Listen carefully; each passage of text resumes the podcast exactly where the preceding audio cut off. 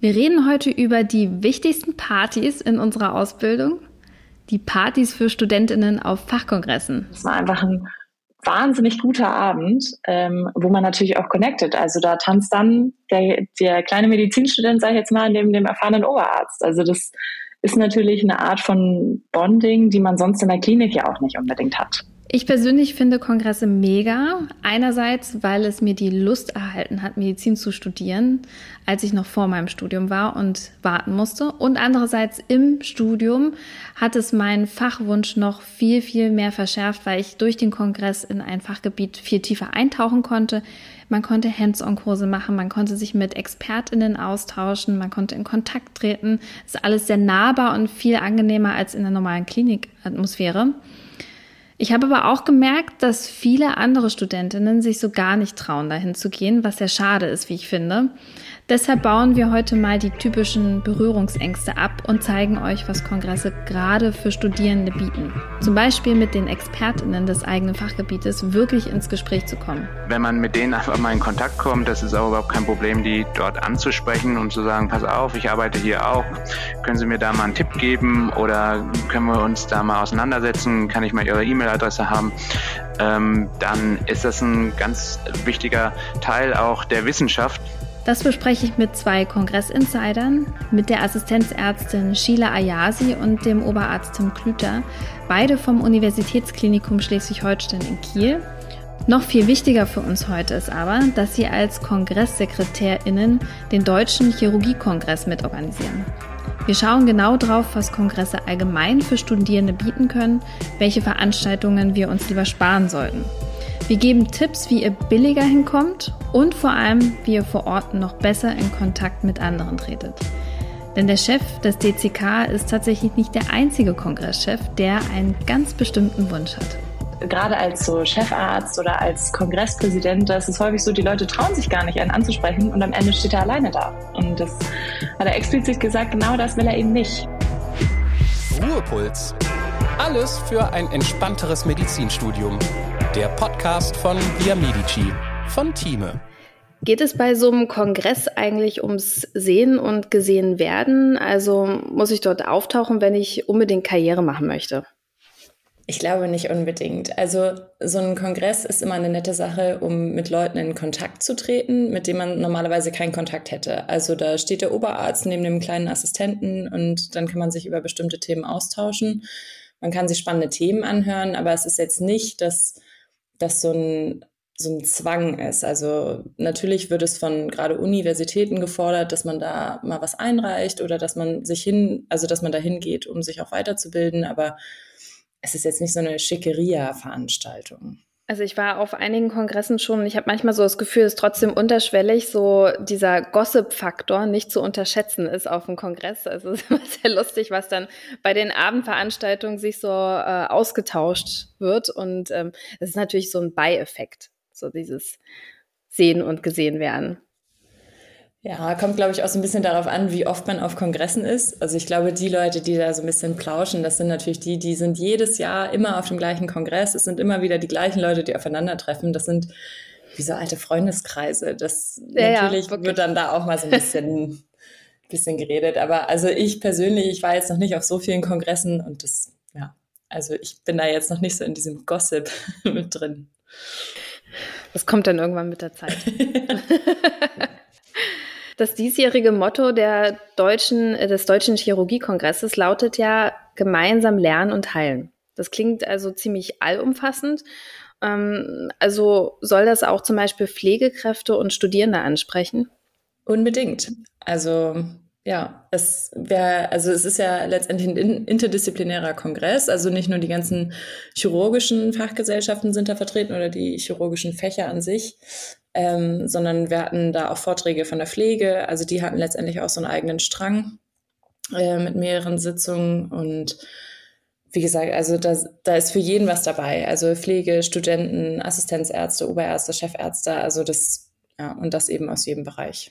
Also das ist genau das, was dieses gemeinsam meint. Äh, gemeinsam heißt interdisziplinär, das heißt zwischen den verschiedenen chirurgischen Abteilungen. Und wenn wir uns zum Beispiel, wir sind ja Unfallchirurgen, Orthopäden, wir beschäftigen uns mit Polytrauma. Das Polytrauma an sich wird interdisziplinär behandelt. Das heißt, da sind ähm, Allgemeinchirurgen, Thoraxchirurgen, Viszeralchirurgen dabei, Neurochirurgen, ähm, und natürlich ähm, auch äh, Anästhesisten. Im Zweifel braucht man auch einen plastischen Chirurgen noch. Und ähm, das sind einfach Themen, die man interdisziplinär am besten äh, besprechen kann und auch vorstellen kann. Und die zweite Ebene, die Sheila gerade auch erwähnt hat, ist natürlich, dass wir als Ärzte nicht nur auf uns allein gestellt sind, sondern ein Team brauchen, wozu dann auch die Pflege gehört, aber sicherlich auch andere Bereiche wie die Physiotherapeuten. Und ähm, diese Bereiche wurden oder diese Fachgruppen wurden explizit mit eingeladen auf den Kongress. Und das ist eigentlich auch eine spannende Sache immer.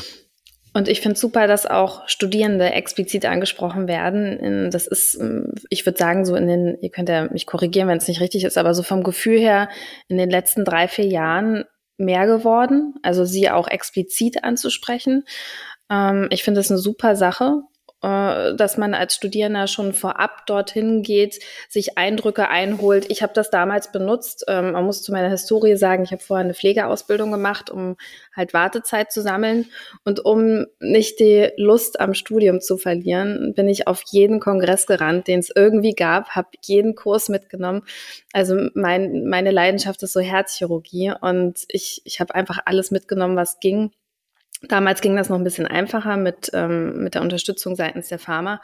Aber auch jetzt ist es noch so, dass Studierende teilweise in Deutschland die Kongresse kostenfrei ähm, antreten dürfen. Es gibt Stipendien für Studierende. Ich weiß nicht, ob das bei euch auch so ist, bei diesem ähm, deutschen Chirurgiekongress, dass man halt die Unterkunft bezahlt bekommt. Darauf kann man sich bewerben als Studierende. Und das finde ich halt eine super Sache, weil man einfach schon einen Eindruck bekommt von den Fächern. Also, dass Studenten eingeladen werden, ist, glaube ich, schon länger so. Also ich kann mich auch aus meiner Studienzeit erinnern, zumindest auf dem Kongress für Orthopädie und Unfallchirurgie, ähm, dass Studenten kostenlos teilnehmen konnten. Ähm, was jetzt neu ist, glaube ich, dass das Interesse erstens der Studierenden groß ist und dass diese Teilnahme, wie du richtig sagst, da auch gefördert wird durch Reisestipendien, dass die Anreise zumindest bezahlt ist. So war es jetzt am Kongress ähm, für Chirurgie äh, gewesen und dass die Studierenden ein eigenes Programm bekommen, ähm, wo sich die Fächer vorstellen können einerseits, um so ein bisschen ähm, äh, ja, die Studierenden auf den Geschmack zu bringen. Und äh, andererseits auch ähm, Kurse angeboten werden, so Hands-on-Kurse, auch das haben wir angeboten, um das Fach näher kennenzulernen. Das heißt, wir haben die verschiedenen chirurgischen Bereiche ähm, abgedeckt. Ähm, die Studierenden konnten ähm, Knochen zusammenschrauben, also eine Osteosynthese-Werkstatt hatten wir, die konnten Arthroskopieren, die konnten Laparoskopieren, ähm, so Simulatoren, konnten Thoraxdrainagen legen, also um verschiedene Fertigkeiten festzustellen oder kennenzulernen. Und ähm, das hatte großes Interesse geweckt. Also die mussten sich vorher anmelden. Äh, das war ausgebucht schon seit längerem. Wir hatten eine große Nachrückliste. Ähm, das ist, glaube ich, ein deutliches Zeichen, dass das gut ankommt und dass es auch gewollt wird. Wir haben euch ja heute zu zweit im Podcast. Das ist ja besonders und das hat auch so seinen Grund, weil ihr seid beide KongresssekretärInnen. Äh, wie seid ihr das geworden und was hat euch dazu motiviert? Ich glaube, dafür muss man erstmal so ein bisschen ausholen. Also unser Chef, Professor Seekamp, ist äh, diesjähriger Präsident der Deutschen Gesellschaft für Chirurgie. Und ähm, als ebenso ein Prä Präsident stellt er eben auch den Kongress und macht dann da den Kongresspräsidenten und sucht sich dann sein Team selber aus. Also die Leute, die ihn dabei unterstützen sollen, die ja, so Kleinigkeiten nebenbei erledigen, die aber eben auch wichtige Sachen machen, wie Auswahl von Abstracts, ähm, die Organisation vom Studentenforum ähm, und auch Sachen, die neben dem Kongress laufen. Also der Kongress natürlich so das, das Hauptevent, aber nebenbei sind natürlich auch immer so kleinere Sachen, die wir mitmachen. Also letztendlich lief es darüber, dass der Chef uns selber angesprochen hat. Ich glaube, so als Motivation muss man halt sagen, also ich spreche dann natürlich für mich, ich bin Weiterbildungsassistentin und da ist es natürlich eine Riesenehre, wenn der Chef auf einen zukommt und sagt, Mensch, hast du nicht mal Lust? Äh, das ist Arbeit, dass man äh, Kongresssekretär ist. Es ist zusätzliche Arbeit, aber auch einfach eine spannende Sache, nochmal abseits der Klinik. Also ihr müsst das parallel zum Klinikalltag machen. Es läuft parallel ja. beziehungsweise nach dem Klinikalltag.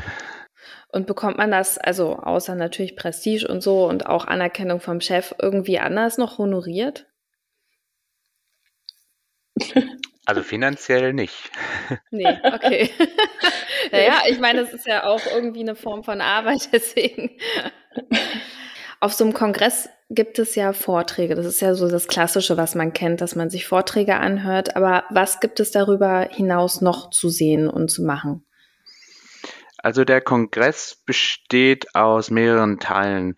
Zum einen ist natürlich äh, sehr präsent die Industrieausstellung und das ist auch gar nicht so unwichtig. Das fängt auch beim Assistenzarzt oder auch bei Studierenden schon an, ähm, zu kennenzulernen, die verschiedenen Implantate, ähm, die man auch dort vor Ort dann ausprobieren kann. Ähm, das fängt an in unserem Bereich, sag ich mal, bei äh, Nahtmaterial, aber geht auch hin über verschiedene Prothesen oder Platten oder Schrauben ähm, oder sogar dann weiter in die bildgebenden ähm, Verfahren, Röntgengeräte ähm, bis hin zu Robotern, die dann dort ausgestellt werden und die man dort testen kann. Und ähm, sicherlich, äh, wenn man sagt, äh, man möchte das mal ausprobieren, man möchte vielleicht auch neue Geräte kennenlernen und man möchte Kontakte herstellen, zum Beispiel auch zu den Herstellern, dann ist dieser Kongress eine ganz wichtige Plattform auf dieser Ebene.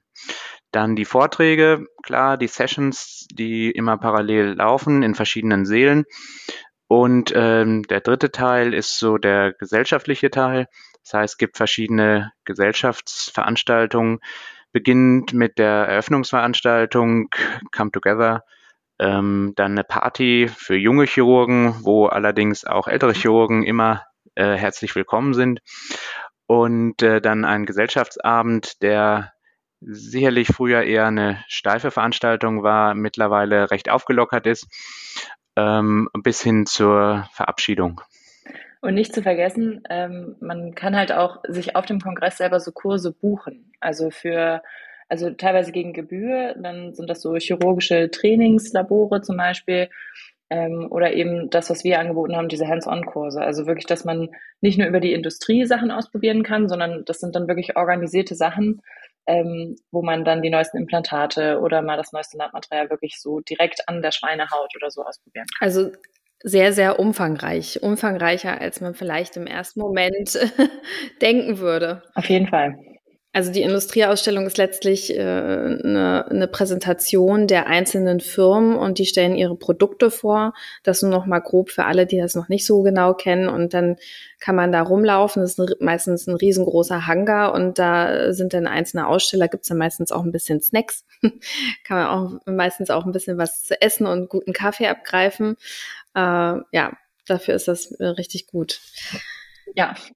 Wo nach welchen Kriterien ähm, sucht ihr denn die Beiträge, die Pro Programmpunkte, die praktischen Übungen oder die, die Sessions überhaupt aus? Ja, ähm, war es letztendlich auch für uns wichtig, dass man so ein bisschen so breit wie möglich das darstellt. Ne? Also gerade wenn wir jetzt an die Studenten denken, wir als Orthopäden Unfallchirurgen, wir haben natürlich unseren Fokus auf der Osteosynthese und auf der Arthroskopie, aber wir können nicht von denen allen verlangen, dass sie sich dafür interessieren, gerade wenn es eben der Deutsche Chirurgiekongress ist und nicht der Kongress für Orthopädie und Unfallchirurgie. Ähm, deswegen musste da für jeden was dabei sein und wir haben da auch Themen aufgegriffen wie zum Beispiel Instrumentenkunde, was im Studium selber einfach nie gelehrt wird. Ne? Also so jeder weiß es irgendwann und irgendwie wird es auch vorausgesetzt, aber was jetzt wirklich der Unterschied zwischen einem Kocherhaken, einem Langenberghaken und einem scharfen Haken ist, das wird nie gelehrt. Ne? Und das war uns zum Beispiel auch wichtig, in, in diesen Kursen den Studenten das mal näher zu bringen. Würdet ihr sagen, dass äh, jeder Kongress oder die meisten Kongresse ähnlich organisiert und aufgebaut sind wie der, den ihr organisiert habt? Also ähm, das ist natürlich einer der großen Kongresse. Es gibt natürlich auch kleinere Kongresse, die dann regional ähm, begrenzt sind. Und das Besondere jetzt auf, ähm, bei diesem Kongress ist sicherlich, dass so viele Fachgesellschaften mit beteiligt sind, also nicht nur Chirurgen oder nicht nur Unfallchirurgen. Und ähm, dass natürlich auch die Studierenden hier einen besonderen Fokus bekommen haben. Das ist auf kleineren Kongressen dann nicht unbedingt so gegeben. Ähm, vom Aufbau her, dass man sagt, es gibt eine Industrieausstellung, es gibt äh, Vorträge und es äh, gibt vielleicht noch Begleitkurse und ähm, Begleitveranstaltungen. Das ist eigentlich bei allen äh, Kongressen so gegeben. Ihr habt ja jetzt auch ein bisschen Erfahrung, seid ein bisschen weiter in der Ausbildung als jetzt äh, Medizinstudierende zum Beispiel. Wenn jetzt so ein ähm, Medizinstudent, Studentin auf einen Kongress geht, äh, wie würdet ihr sagen, worauf sollte man seinen Fokus legen? Was kann man sich sparen am Anfang, gerade am Anfang? Und ähm, was würdet ihr sagen, muss man oder sollte man auf jeden Fall mitnehmen, wenn man Interesse zum Beispiel an Chirurgie hat oder auch einem anderen Fach?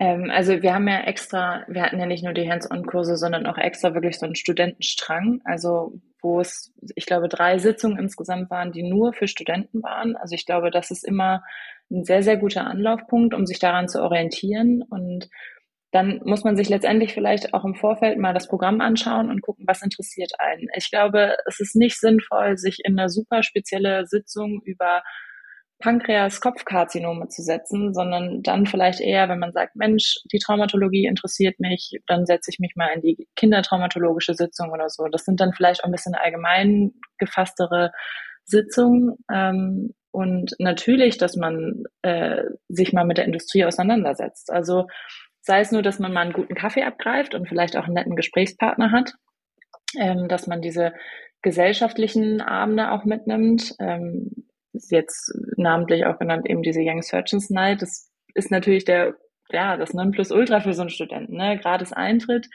Nur die Getränke musste man dann bezahlen und es war einfach ein wahnsinnig guter Abend, ähm, wo man natürlich auch connected. Also da tanzt dann der, der kleine Medizinstudent, sage ich jetzt mal, neben dem erfahrenen Oberarzt. Also das ist natürlich eine Art von Bonding, die man sonst in der Klinik ja auch nicht unbedingt hat. Ich kann nur allen Studierenden auch empfehlen, Abstracts einzureichen. Ähm, vor allem die natürlich, die eine Doktorarbeit machen und die Ergebnisse bekommen haben und ähm, dann mal diese Kongressluft schnuppern können ähm, und sich vielleicht mit anderen Kolleginnen und Kollegen auseinandersetzen zu können, die im ähnlichen Bereichen arbeiten.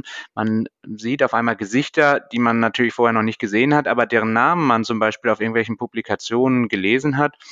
Und äh, wenn man die dann reden hört, versteht man, was sie meinen. Ähm, die sind natürlich oft auch Meinungsbildner. Ähm, und wenn man mit denen einfach mal in Kontakt kommt, das ist auch überhaupt kein Problem, die dort anzusprechen und zu sagen, pass auf, ich arbeite hier auch, können Sie mir da mal einen Tipp geben oder können wir uns da mal auseinandersetzen, kann ich mal Ihre E-Mail-Adresse haben ähm, dann ist das ein ganz wichtiger Teil auch der Wissenschaft. Und äh, letztendlich ist es ja auch eine Voraussetzung für eine Promotion, dass man seine Ergebnisse in irgendeiner Form publiziert hat und einen Vortrag zu halten oder auch nur ein Poster zu haben, ist äh, sicherlich auch eine Form der, ähm, der Publikation. Und jetzt eine kurze Unterbrechung in eigener Sache. Als Medizinerin oder Medizinstudentin kannst du aktiv mitgestalten. Wie? Mit Puls, der Befragungsplattform von Team. Damit hast du die Möglichkeit, deine Meinung und Einschätzungen direkt zu platzieren. Das lohnt sich auch für dich persönlich. Du hast Einsicht in ausgewählte Studienergebnisse und sammelst Punkte, die du gegen Prämien und Spenden eintauschen kannst. Deine Teilnahme in unseren Umfragen ist immer unverbindlich. Wenn dich das Thema interessiert, entscheidest du, ob du mitmachst oder nicht. Puls ist am Start, um die Medizin ein Stück besser zu machen. Sei auch du mit dabei.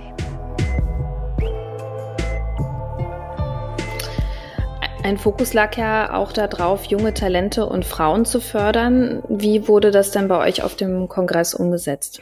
Ähm, es gibt ja zum Beispiel auch in der Chirurgie ähm, die Vereinigung oder ja doch äh, die Vereinigung der Chirurginnen. Ähm, die hatten da auch letztendlich einen Stand, zu dem man hingehen konnte, sich darüber informieren konnte und austauschen konnte. Und in den einzelnen Sitzungen selber war, waren die mit vertreten. Ne? Also, dass man sich da mal informieren kann, was sind so die Hot Topics. Ähm, und ich glaube, gerade wenn man von Frauen in der Chirurgie spricht, spricht man auch immer auch so ein bisschen von Work-Life-Balance. Das ist ja ein Riesenthema und das war auch bei uns auf dem Kongress jetzt ein Riesenthema mit einem Partnerland Schweden, die da schon sehr innovativ unterwegs sind. Ähm, das war wahnsinnig spannend mal zu hören, wie die so manche Sachen haben, die, wo wir vielleicht noch so ein bisschen was von lernen können. Ne? Wir hatten ja einen äh, eigenen Strang für was dann sich Studierendenforum nennt, ähm, wo dann auch zum Beispiel Ärztinnen berichtet haben von, von ihrem Alter, von ihrem Klinikalltag. Eine Oberärztin hat berichtet, ähm, was sie erlebt hat, was sie mitgemacht hat, aber auch Tipps geben kann, wie Beruf und Familie und ähm, auch natürlich Kinderkriegen vereinbar sein kann und sich auch um die Familie kümmern. Also mhm. das sind im Moment wirklich spannende Themen, die, glaube ich, vor ein paar Jahren so noch nicht präsent gewesen sind und noch nicht so die Bedeutung gehabt haben. Ja. Und der Kongress wird ja eigentlich organisiert von der Fachgesellschaft. Äh, würde sich das denn auch anbieten, dass man dann Mitglied in der Fachgesellschaft ist oder muss man das nicht unbedingt sein, um dort auf den Kongress zu gehen? Also keine Voraussetzung, um auf den Kongress zu gehen. Äh, letztendlich äh, lohnt es sich immer, dort Mitglied zu werden. Die Beiträge sind ähm, auch überschaubar. Und äh, man kriegt ja eine Menge, gerade wenn man, ähm, sag ich mal, auch in den wissenschaftlichen Teilen aktiv ist, kriegt man eine Menge Angebote, man kann sich auf Stipendien bewerben, man kann Veranstaltungen äh, buchen, äh, man kann auch Preise, äh, auf Preise sich äh, bewerben und diese auch gewinnen. Ähm, und ähm, das lohnt sich immer. Und vor allem, also man kann auch als Student ja beitreten. Ne? Also da gibt's ja massige Angebote auch von den Fachgesellschaften, dass man, Entschuldigung, das ist meine Katze im Hintergrund. ähm, du bist ähm, auch Mitglied, oder? sorry. ähm, das, äh, jetzt habe ich den Faden verloren. Nee, ähm, dass man als Student da eben schon bei den Fachgesellschaften mitmacht und dann kann man als Student auch Sachen organisieren für die Studierenden. Ne? Also, dass man bei, weiß ich nicht, so kleinen Sitzungen mit dabei ist, dass man da schon so ein bisschen Luft schnuppert. Wie sind eigentlich so Mitgliederversammlungen etc. Also, das lohnt tut sich das auf jeden Fall. So ein Kongress ist ja nicht nur Vorträge, ähm, Sessions anhören, Hands-on-Kurse machen, sondern auch viel vernetzen. Das habt ihr auch mehrmals schon erwähnt. Welche Bedeutung hat dieses Netzwerken für euch in der Medizin? Ein großes, kann man sagen. Ne? Also ähm, es gibt ja Kollegen, also ich habe jetzt zum Beispiel meine Karriere in der Klinik gestartet, in der ich immer noch arbeite, aber ähm, andere Kollegen haben die Klinik halt auch schon mal gewechselt und dann trifft man sich auf so einem Kongress mal wieder und tauscht sich aus. Und hm. ich glaube, für die Karriere an sich ist es ja durchaus auch von Bedeutung, dass man bestimmte Leute dann einfach immer mal kennenlernt und dass man auch mal eine andere Klinik von innen gesehen hat, weil jeder arbeitet auch anders. Ähm, und man tauscht sich dann auch auf anderen Wege aus. Das ist dann, das fängt dann an mit, hey, wie macht ihr das denn? Und wie versorgt ihr denn das und das? Und ähm, das ist ja nicht nur auf privater Ebene, dass es einen weiterbringt, dass man einfach wahnsinnig coole Leute kennenlernt, nette Leute kennenlernt, ähm, sondern dann eben auch, dass man wissenschaftlich sich dann austauscht und dann vielleicht auch eben auf kurzem Dienstweg und nicht, dass man dann zig Sitzungen besucht und einem danach der Kopf so ein bisschen raucht, sondern dass man sich ganz konkret mit jemandem austauschen kann, wo man vielleicht die Klinik an sich auch schon kennt, die gewechselt hat und ja, dann auch sieht, wie sich die Einzelnen dann auch weiterentwickeln das ist, glaube ich, ein ganz wichtiger Faktor, dass man sagt, man ähm, spricht mit anderen Kollegen, wie es bei denen ist, wie die vielleicht verschiedene Operationen durchführen und auch natürlich verschiedene Probleme, ähm, sei es Operativprobleme oder medizinische Probleme, ähm, sei es aber auch ähm, strukturelle Probleme, personelle Probleme. Und man merkt, dass die Kollegen, egal wo man in Deutschland ist oder wahrscheinlich auch egal wo man in Europa oder auf der Welt ist, die Probleme doch immer sehr ähnlich sind. Und äh, das bestärkt einen natürlich auch, dass man sagt, okay, vielleicht ähm, man ist nicht alleine und uns geht's äh, hier gar nicht so schlecht. Das Netzwerken, finde ich, ist auch eine ganz tolle Sache, um einfach auf einer persönlichen Ebene, das ist nochmal anders, als wenn man eine E-Mail jemanden schreibt und sagt, so wie sieht's denn bei euch aus? Kann ich da nicht mal hospitieren, um dies und jenes mir anzugucken, weil die vielleicht irgendeine Technik machen, die man selber bei sich etablieren möchte, sondern man spricht die Person auf dem Kongress an, man, man hat ein Gegenüber der, der Vergleich ist irgendwie noch deutlicher, gerade durch diese Corona-Pandemie, in der Zeit, wo wir halt fast nur digital waren und dann die Kongresse wieder angefangen haben. Und das war wie so ein, ein totaler Run. Die Leute sind da hingegangen und alle waren sehr, sehr ähm, erfreut darüber, sich wieder in Person zu sehen. Zumindest kann ich das berichten von den Kongressen, wo ich war.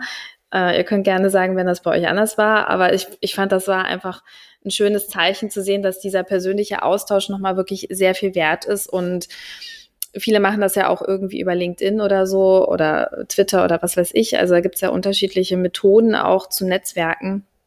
Und darüber kann man auch sehr schöne, auch gerade als Studierende, kann man da schöne Kontakte knüpfen, um vielleicht mal auch im Ausland zu hospitieren. Also nur als Beispiel, ich habe ein Angebot bekommen, in Thessaloniki Mitralklappenoperationen mir anzugucken, bei dem Mitralklappenpapst, wenn ich das so sagen darf, und nicht einen auf den Deckel kommen, bekommen von meinen Kollegen, aber ähm, ja, der da halt sehr versiert ist und ich glaube, so, so einfach beim Anschreiben oder so, es hätte, glaube ich, nicht funktioniert. Und das ist natürlich eine tolle Sache, auch gerade für Studierende.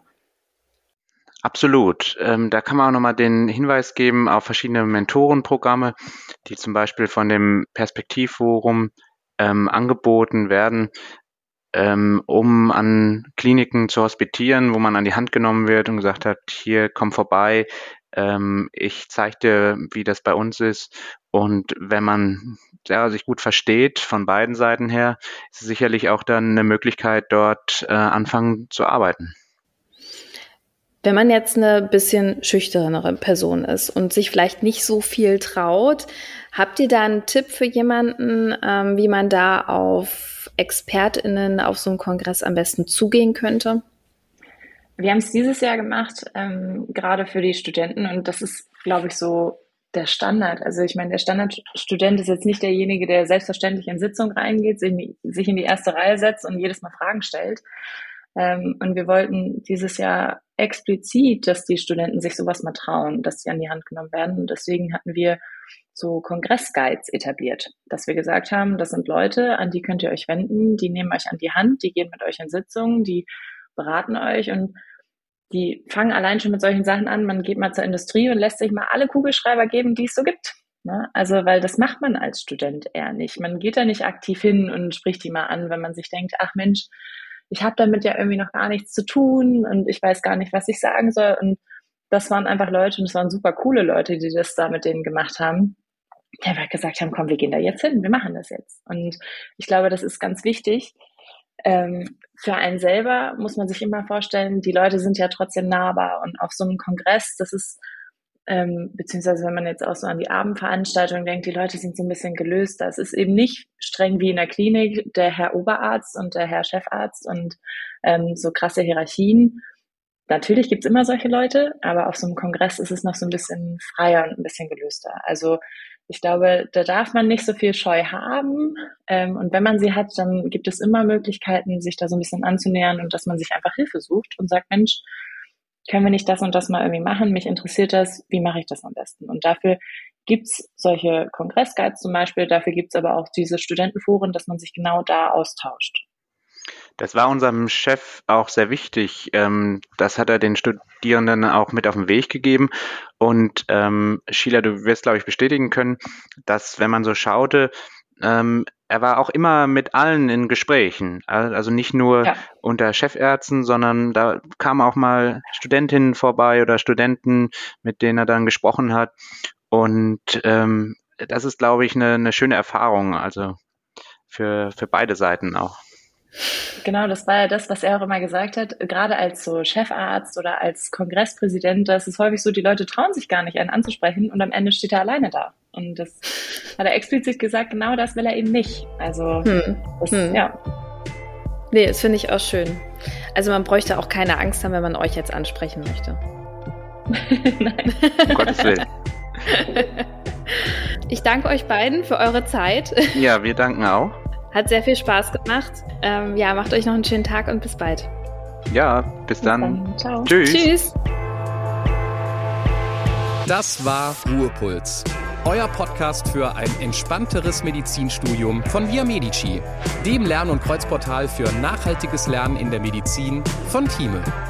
Redaktion Antonia Köser und Dr. Vera Premusil. Producer Johannes Sassenroth und Moderation Florentine Klemann.